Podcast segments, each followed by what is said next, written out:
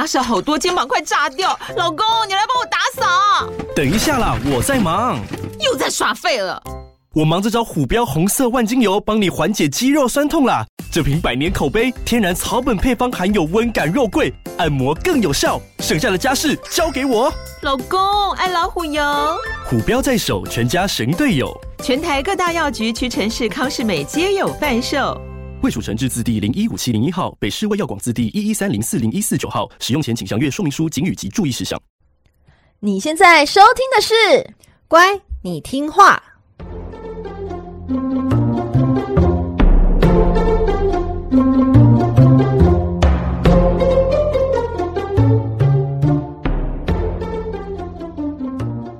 每集介绍一幅名画加一则故事，从故事的关键找出欣赏艺术的线索。只要听懂故事，就能看懂名画。现在跟着我们一起乖乖听话。So for the Vicky。大家好，我是葵花子。嗨，我是佩金。欢迎收听《乖，你听话》。Hello，各位小乖乖们，你们好吗？每集介绍一则故事及一幅名画，希望你听懂故事就能够看懂名画。上集节目呢，我们和大家聊了帕里斯的评判，也就是那一场著名的金苹果审美大赛。审美大赛中呢，有三位女神自认自己是最美丽的女神，这种自信心哦，老实说。我个人是蛮佩服的。你是说自己觉得自己超美的？对，我，我绝对无法就是像他们这样自信满满站出来，就是说老娘最美这种。但是呢，有自信心很好，是一件好事嘛。可是呢，有时候呢，自信一旦爆棚，可能就会变成无视现实的自恋。哦，自恋狂，没错，自恋狂。我相信大家身边应该可能都会有这种人格倾向的朋友，或者是同事。嗯、好多哦、你什么意思？你的眼神在飘 哦。没事，没事，就是旁周遭应该都有这样子经历过的啦，令人困扰的人。嗯、对，那自恋狂的典故呢？其实最早可以追溯到罗马神话奥维德的《变形记》。我们今天呢，就要来为大家介绍自恋狂始祖。纳西瑟斯的故事。纳西瑟斯的爸爸呢，是一位河神，妈妈则是水泽上的仙女，所以在血统上呢，其实纳西瑟斯算是同属于水属性的小神，神职没有很高这样子。那纳西瑟斯刚出生没多久呢，他的仙女妈妈就抱着小 baby 纳西瑟斯去找神话中非常有名的瞎眼先知，去请示这位孩子的未来。仙女妈妈非常紧张的问先知说：“哎、欸，老师，老师，我家宝宝能不能平安长大，安享天年呢？老师，那年迈呢又瞎眼的先知，他非常的惜字如金，他只淡淡回了一句：啊，会啦。先知是不是感冒啊？先先知怎么了？先知只回答了一句：会的。如果他永远不认识自己，这回答呢？”哎，让我本人还有仙女妈妈都是满脸问号。对啊，你说如果他永远不认识自己，没错，妈妈就是想说这是什么意思？但是先知不愿意再做任何的解释。哈，先知有收钱吗？如果这样要可以退费吗？应该是没有收钱才敢这么说这种无理取闹的话。嗯、OK，好，那那合理。所以妈妈就是摸摸鼻子，抱着小 baby 就无奈回家了。永远不认识自己这句话到底是什么意思呢？那仙女妈妈对这句话的解读哦，就是说，好，那意思应该意思就是说，不要让纳西瑟斯认识自己的外表，不要知道自己长什么样子，应该就是不认识自己最好的解读吧。所以呢，他从小就规定纳西瑟斯不准照镜子。纳西瑟斯乖乖听从妈妈的教诲，平安长到了十六岁。可是呢，他却从来不知道他自己的长相。但是呢，他也不是傻傻瓜嘛，就是啊。从他周遭的友伴啊、朋友啊，那些少男少女爱慕的眼光，他大概可以猜到自己一定帅的很不一般。你说就是周遭那些朋友说：“哦，帅帅，欧巴欧巴这样子啊？”对，类似。哦，那他就知道自己哦，我是帅的。对，但他个性也不太好，因为这一种内心的优越感哦，反而使他非常的高冷，然后难以亲近。嗯。所有向他告白的少年啊、少女啊，都没有任何一个人可以打动纳西瑟斯那一颗冷漠的心。其中一位爱慕纳西瑟斯的男性朋友被他冷酷拒绝后，因为太过羞愤，于是就向上天来诅咒纳西瑟斯一辈子永远得不到真爱的对象。哎，这男性朋友也太太过分了吧？得不到就别人都不要得到，真的就让他一辈子单身狗。嗯，没有想到这声诅咒真的被复仇女神涅墨西斯听到了。复仇女神专门惩罚那些自大而且傲慢的人，所以呢，女神决定要对不懂得珍惜他人心意的纳西瑟斯施以惩罚。某一天，纳西瑟斯在森林中打猎，耐不过暑气的他呢，独自一个人走到一处罕无人迹的池塘去休息。那里的池塘呢，茂密的林木阻挡了艳阳，然后池畔呢，长满柔软的青草。清澈的池塘平滑如镜，像一面镜子一样。纳西瑟斯他弯身跪在池畔，然后低头啊，想要取水来解渴，但没有想到他伸出的手却僵住了，因为啊，眼前的水面居然出现一张脸，而且那张脸呐、啊，有着明亮的眼眸、挺直的鼻梁、红润的双唇，像象牙一般的颈子，那个白皙的皮肤啊，微微冒着红晕。简直简直就是美到惊世骇俗，美到惊涛骇浪这种程度，你知道吗？所以他就突然看到一个超美超帅的人。纳西瑟斯的心脏扑通扑通狂跳，他第一次明白啊，那就是陷入爱情的一瞬间。他趴在池畔，痴痴凝望着水中的龙颜，数不清多少次，他想要亲吻，想要拥抱池塘里的人，但是他每次想要伸出手触碰对方，对方的影像就会模糊消失。在践踏无数人的心意之后，纳西瑟斯终于懂了。啊，原来这就是所爱不成的痛苦，还有煎熬啊！他对着水中的人悲伤哭诉，他说：“啊，天哪，阻隔我们的不是大海，也不是遥远的路途，隔开我们的竟然是薄薄的一层水镜。你到底是谁？你那友善的眼神使我怀抱希望，你用微笑来回答我的快乐，但你用泪滴也来回应我的痛苦。诶，我看到你的嘴唇在说话，诶，你到底在说些什么啊？”啊！我认出你了，我终于认出你了，原来你就是我。纳西瑟斯悲痛欲绝的发现，搞了半天，原来他看到的竟然就是他水中自己的倒影，原来他爱上的就是他自己，这就是复仇女神对他的诅咒。纳西瑟斯注定一辈子得不到真爱的对象，就是他自己吗？但是其实他只要自己爱护自己，他就爱到自己啦。为什么他得不到真爱？我觉得他好像有点没有办法把自己啊、哦，他想要触摸，是不是？对，touch 自己。不会，他就现在把双手摸在自己的心脏，不就摸到了吗？肩膀也是，脸也是啊。他想要的爱可能不只是这样子。哦、你说可能可能有一些更更儿童不宜，好像不适合播出的、哦。原来是这样哦。我想说奇怪，他就碰他自己，他就碰到啦，为什么得不到？而且你刚刚那一段真的。哦，好像演话剧有演的真好哎！哎，谢谢你啊！对，我刚刚入神了，你知道吗？好，纳西瑟斯他强烈的爱情就像熊熊大火一样在体内闷烧，那唯一能浇熄大火的方式呢，只剩下死亡。为什么？为什么要走到这么极端的地步呢？纳西瑟斯、啊，为什么啊？他可能没有没有办法解决这件事情，就是他爱到已经有点走火入魔了，你知道吗？他依依不舍地凝望水面，最后呢，他那颗疲倦的头颅慢慢低垂，红润的肤色渐渐苍白，生命就如同沙漏一般，一点一滴的流逝。最后，死神慢慢的靠近，为他合上那一双因为爱而走火入魔的眼睛。你是说，他就是他的？死亡是因为他一直在那个水面那边不吃不喝是吗？没错，就是只看着自己的美，单溺于自己的美丽。他叫他妈妈给他一面镜子，回家不就好了吗？我觉得他一直想要触碰，就是想要碰到一个对方，他要有一个对方的感觉。嗯。我觉得他有点分不清楚自己跟别人的不同。哦，对，十六岁了。没办法，妈妈的教育有点失败，因为从那个，因为那先知跟他讲说，永远不要认识自己，对，所以他就是第一次认识自己，就是走上这么极端的道路。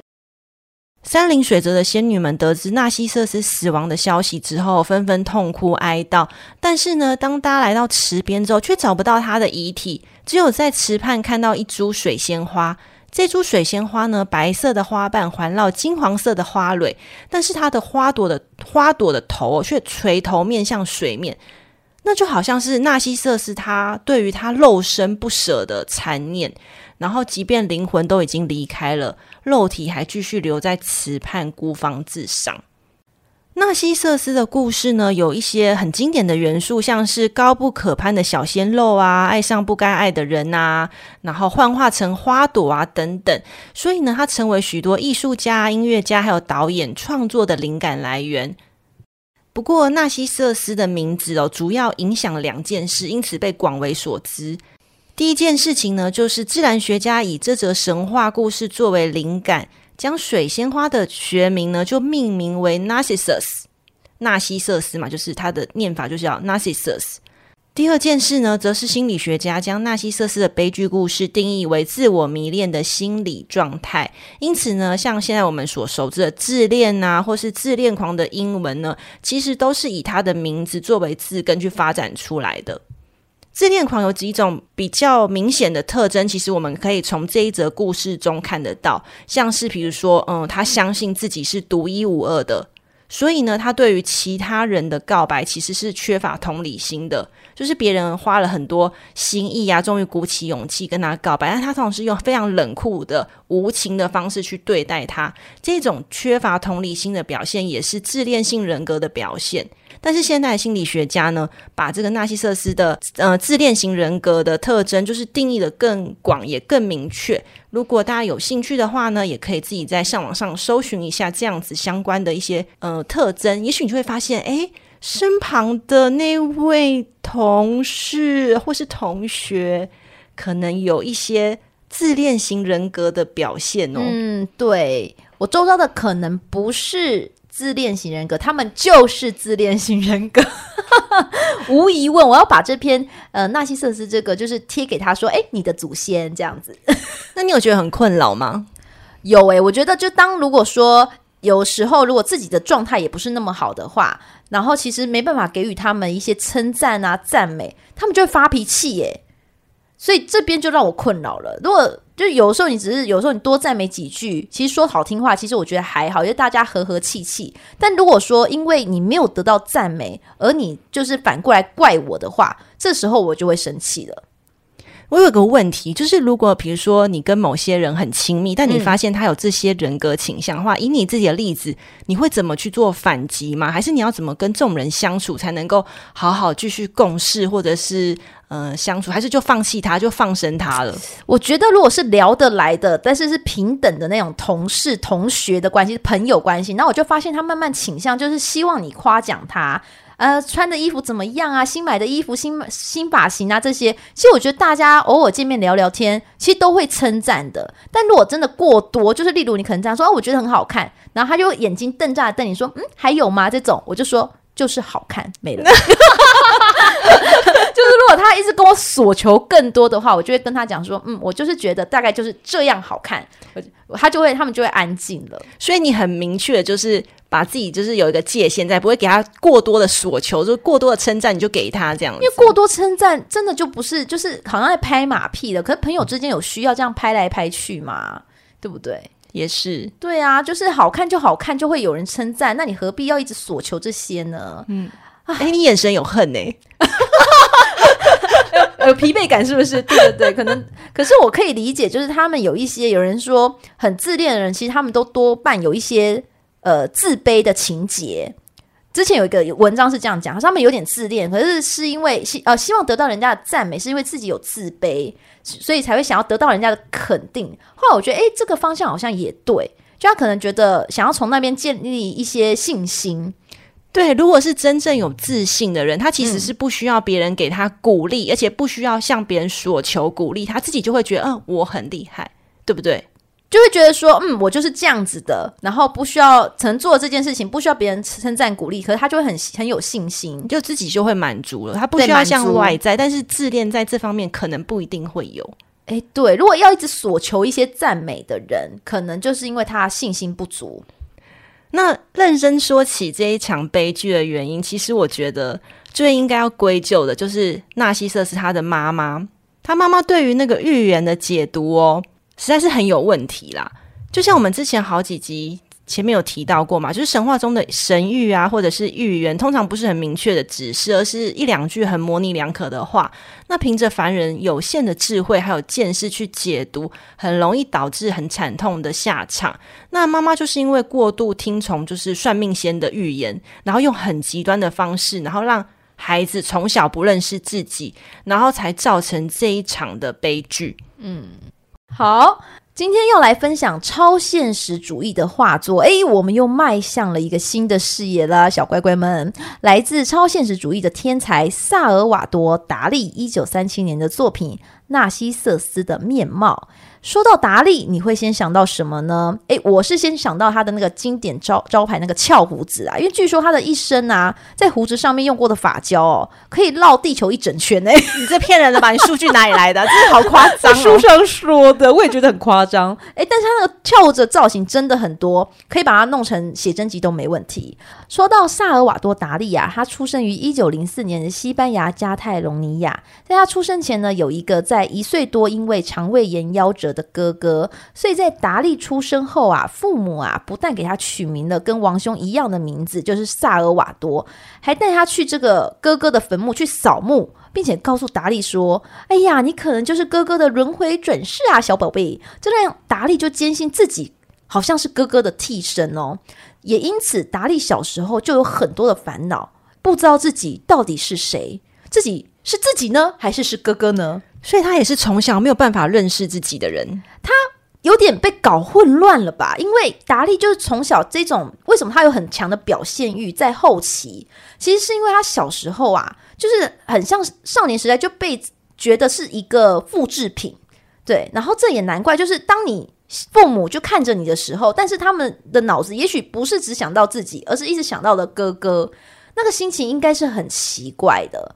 所以童年时期的达利就是。常常会情绪不安，那这个情绪不安呢，他就把这个情感反映在他的绘画天分上了，那也成为达利日后啊创造出非常多特殊的一些理论啊，创作风格都是从这个年少时期所出来的这样子的一个绘画风格。有没有家庭教育很重要？他跟纳西瑟斯一样，都是爸爸妈妈从小家庭教育都很乖。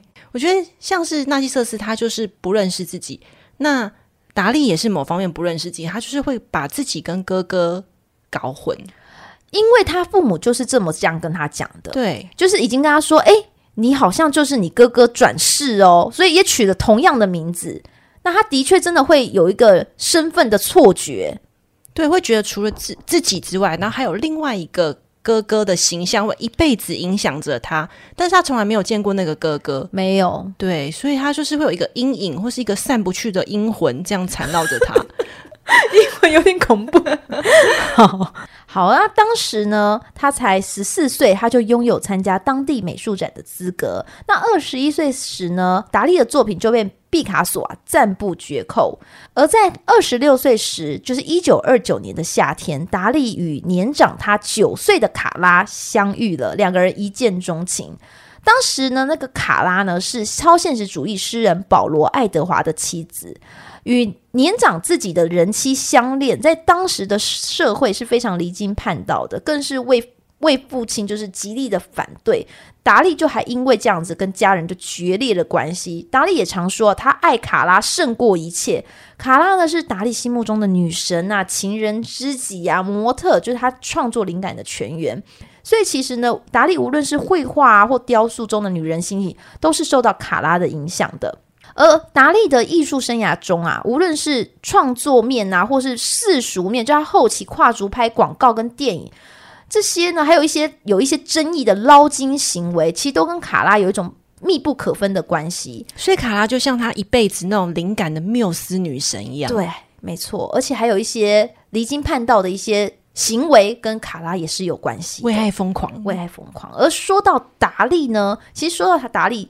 是他除了是一个艺术家，其实有人说他比较像一个表演家，因为有时候他的噱头呢，甚至比他的艺术本身还要惹人注目。就比如说有一个很经典的，就有一次达利呢身穿全副武装的那个深海潜水服，然后呢戴一个潜水的头盔，密不透风的哦。他发表演讲，在演讲过程中五分钟、十分钟的时候呢，因为他拒绝脱下，可其实里面是密不透风的，你知道吗？他就差点因为这样窒息死亡。好好难理解他到底在想什么，就明明要演讲，然后你还戴头盔，对，对，你还密不透风，你就快要窒息死，他坚持不把它拿下来，后来他就昏倒在了那个演讲的那边，演讲的舞台上，所以他是想要借由这样来炒话题，对不对？有一点。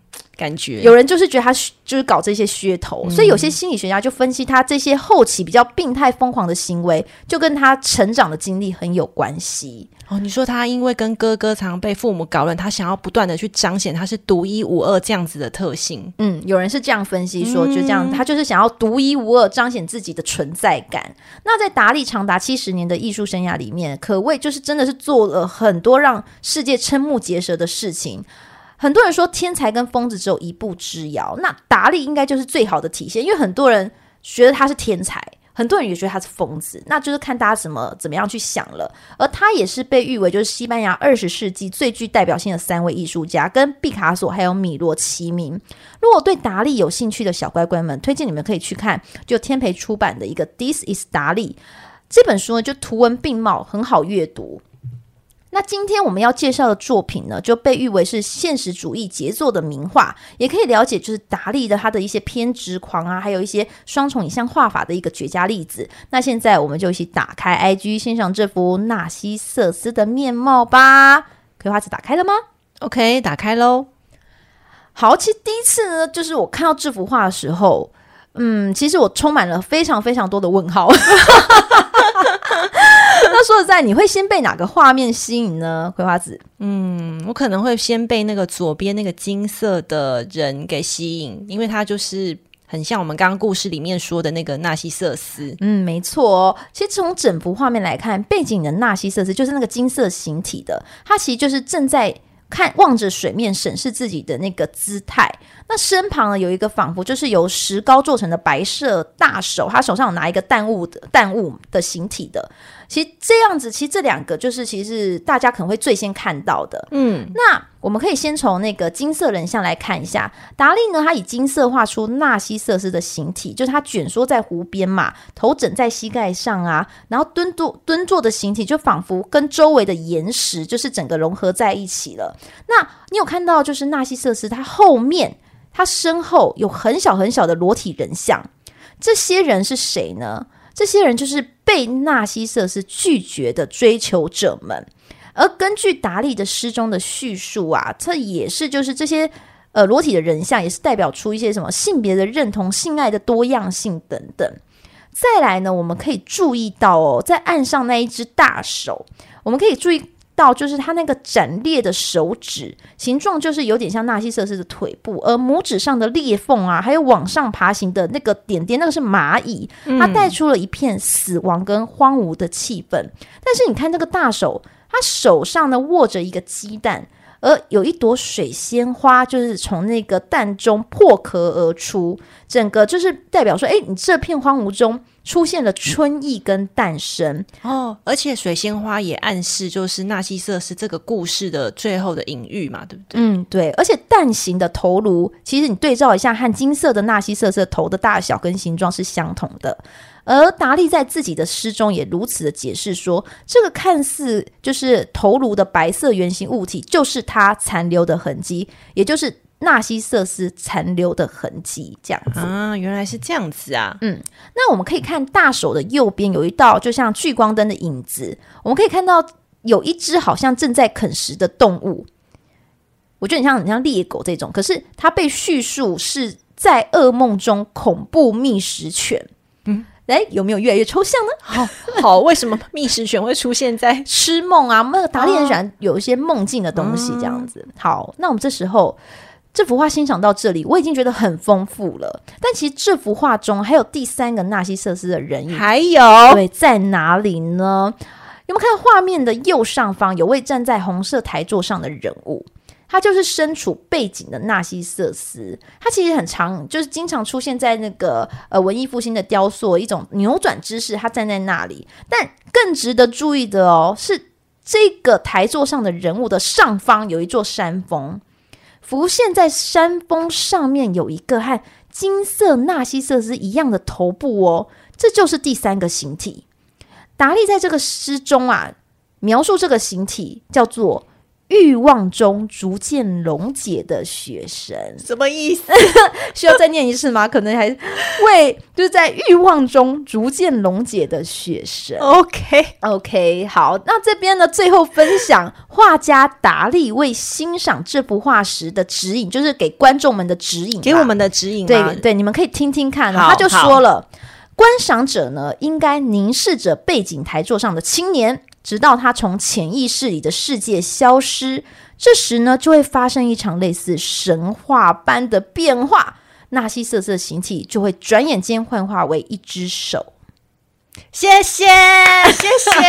哎，有人可能哎，我跟你说，这幅画呢，就线上现在就是典藏于就是伦敦泰特美术馆。如果听到这里呢，就是还觉得哇，好意犹未尽呐，这就是我的菜的这个小乖乖们呢，推荐你可以进一步去欣赏达利的一幅画，是浮现在海岸边的脸孔和水果盘这幅画，因为这幅作品更是充分表现出双重影像的经典范例。那如果呢，听到这边呢，也啊，你没你没有听到这段话，早就关掉的，那也没关系，我们可以去看别的风格的画。对，没错。如果你想要更了解达利的艺术魅力，我跟你觉得真的很刚好，因为就是下个月，明年一月到四月，台湾会展出《疯癫梦境神曲天才达利特展》。佩锦每次都说她是爆买女子，嗯、然后都会介绍她的爆买战利品。那葵花籽的自介说我是逛展阿姨，但从来没有介绍过展览。真的很失职，但是我这一次要洗心革面，我就是要帮大家介绍这个展览。这个展览呢，它比较特别的地方是哦，诶，达利的作品一样，那些呃超现实主义的东西一定都还会在，但是呢，会更聚焦于他达利对于但丁神曲篇章的创作，然后会展出一百幅的真迹哦。大家在现场就可以看看这个疯癫的达利是如何诠释但丁对于天堂、地狱。炼狱三大师级的想象，相信应该是蛮疯狂的。因为像他这种，刚佩锦刚讲完之后，我已经蛮期待了。好，现在进入购物台时间。那个达利展的现场票价一张三百五十元，各位太贵了。现在开卖的预售价是两百八十元。哦，你是说，呃，到什么时候预售票都是两百八十？嗯，有兴趣参观的小乖乖，我真的强烈建议你要提前购买，因为展览开幕的当天就会变成三百五十元哦。对，所以你之前购买的十二月任何时间购买，其实都是维持在两百八十。我觉得是非常的，相对之下是划算蛮多的。那葵花子呢，会把我的专属购票链接就放在节目资讯栏里面。那如果事后呢，你忘记这个展览或不想去这个展览也没有关系，它可以全部都在线上免费取消，非常的方便。哦，那你买了吗？Of course，我已经 就是要跟你约时间去了，所以是买两百八十元的。Of course，懂买懂买懂买。好，那今天和大家分享的名画呢，会放在我们乖你听话的 IG 和葵花籽的部落格上。那请大家在 Apple Podcast 帮我们按赞哦，或是你有想说任何话，都可以在里。那边留言，那记得帮我们按赞五颗星，都是五颗，不是三颗，也不是两颗。如果你觉得我们节目不错的话呢，愿意给我们一些创作上的那个赞助跟鼓励，我们都会非常的感激的。那欢迎大家追踪我们的 IG 哦，IG 部落格还有赞助连接，我们都会放在本集的 Podcast 的资讯栏中，还有他那个刚刚说的购票的那个连接也是，嗯。那自恋狂十足纳西瑟斯，他无情拒绝的万千迷弟迷妹中呢，有位女神非常值得为大家介绍一下。因为啊，她告白失败之后，她的下场过于惨烈，因此在神话中一战成名，常常跟纳西瑟斯的故事绑在一起介绍。虽然我们现在的节目改成双周来更新，但是下礼拜呢，我想要加开一个补充的小单元，用来延伸这一集的内容。好哦，那请大家下周四继续收听这个频道是乖你听话，我们下期见喽，拜拜，拜拜。